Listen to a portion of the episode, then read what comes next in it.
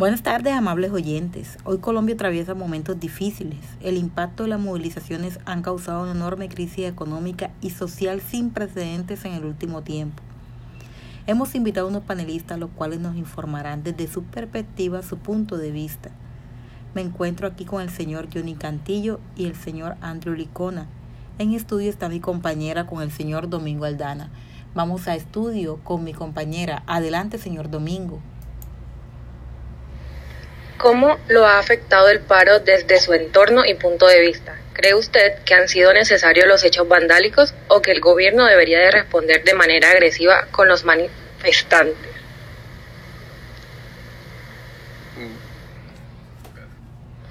Bueno, a mí en lo personal me ha afectado con el tema en el alza de precio de los productos.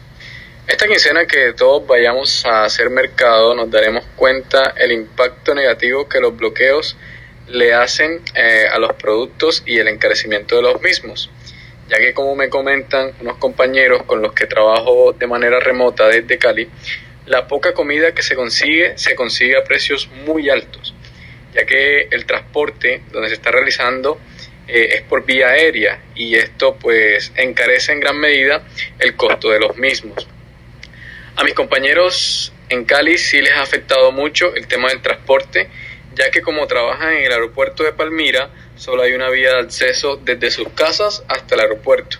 Y por ser esta víctima de múltiples bloqueos, a veces les ha tocado hasta dormir en hoteles y sin ni siquiera tener la oportunidad de poder ver a sus familiares en días.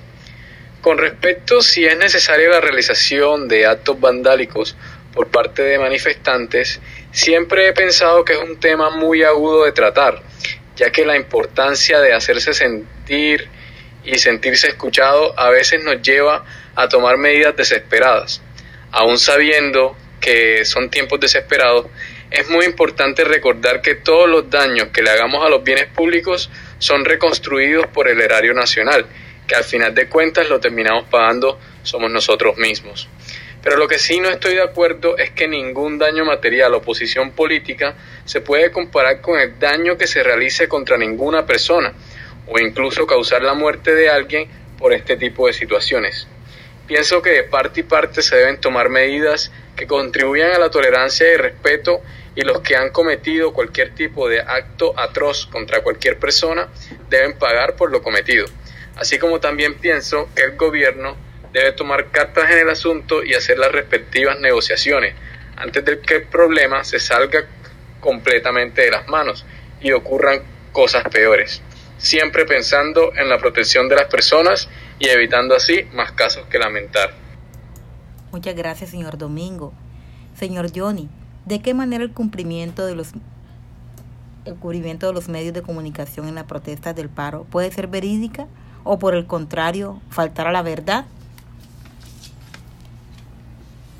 Sí, bueno, eh, pienso que la responsabilidad para los medios de comunicación eh, eh, es de la misma importancia de la que tiene el gobierno en darle solución al problema, pues su enfoque informativo debe estar en la capacidad de cubrir con las exigencias y las posturas de todos los involucrados en esta problemática, tanto organizaciones como comunidades.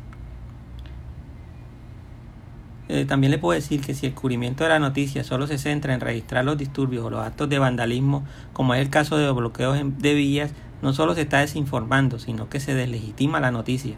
En la mayoría de los medios, eh, de los medios masivos de comunicación, poco se habla de las necesidades que demandan las organizaciones promotoras del paro y poco se escucha la voz de líderes y lideresas. Pienso que las, las movilizaciones no tienen que ver con movimientos que tienen una organización, sino que tienen que ver con reacciones de las comunidades a situaciones en las que otras vías no han servido para solucionar sus problemas. En el caso de las luchas sociales, se recurre a los bloqueos de vías porque ha habido otras formas de mostrar inconformidades y no han sido escuchadas. Entonces, si los medios solo informan que hay bloqueos, no solo se deslegitima, sino que reduce la movilización social a una acción, a una acción que en muchos casos puede ser violenta.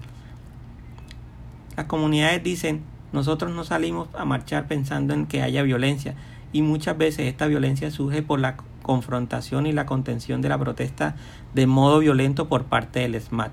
Los medios de comunicación deberían ser un actor que informe y que incluso facilite la resolución de los conflictos sociales, no solo dando voz principalmente al que dice tener la solución, sino también tratando de entender la compleja e históricamente la, históricamente la situación que llevó a esa organización o a esa comunidad a manifestarse.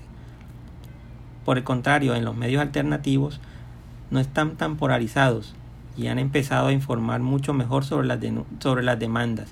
Producen información constante a nuestro, a, dando muestra que el proceso de la movilización, el avance de las negociaciones y, en y cómo van y cómo vienen. En conclusión, los medios al informar todo el proceso de negociación nos permitiría comprender el motivo de la movilización y permitiría legitimar a la movilización social como una forma de participación política. Muy bien, señor Johnny. Ahora vamos a darle paso al señor Andrew Licona. Y el desacuerdo del pueblo colombiano, gracias a la corrupción y a la mala gobernación de los dirigentes políticos, me siento afectado con el paro solo en lo que tiene que ver con la movilización dentro de la ciudad, ya que me movilizo diariamente, pero comprendo y dadas las exigencias que tiene este paro, que la situación y las peticiones que se están dando me favorecerán en un futuro, ya que me proyecto desde ya como un joven profesional deportiva y académicamente, y el futuro lo veo incierto y sin proyecciones laborales, y sin garantías que me motiven a seguir en este camino que se llama estudiar. Y aunque este paro esté generando muchos inconvenientes a nivel de movilización y aumento de costos de alimentos, que de alguna manera u otra ya se han venido, dado, ya se han venido dando en otros tiempos, no lo considero un motivo suficiente por el cual el paro se deba levantar sin unos acuerdos justos que favorezcan al pueblo colombiano y que nos den una mejor calidad de vida. Por lo tanto, apunto que lo que se conseguirá será muy fructífero para mi futuro. Tomando el tema de los medios de comunicación de Colombia frente a la situación vivida, no logran informar la realidad de los sucesos y algunos no están siendo neutrales frente a la situación vivida. Y están demostrando que son instrumentos de poder y no están al servicio de la sociedad. En estos momentos algunos medios de comunicación no son la fuente de información objetiva que requiere nuestro país, Colombia a tal punto que las redes sociales están siendo el medio más utilizado para dar una información verídica. Pero este puede terminar divulgando noticias falsas. Lo ideal sería transmitir información de manera objetiva y neutral, tomar postura de las inclinaciones, tomar postura de las inclinaciones tanto políticas como ideológicas.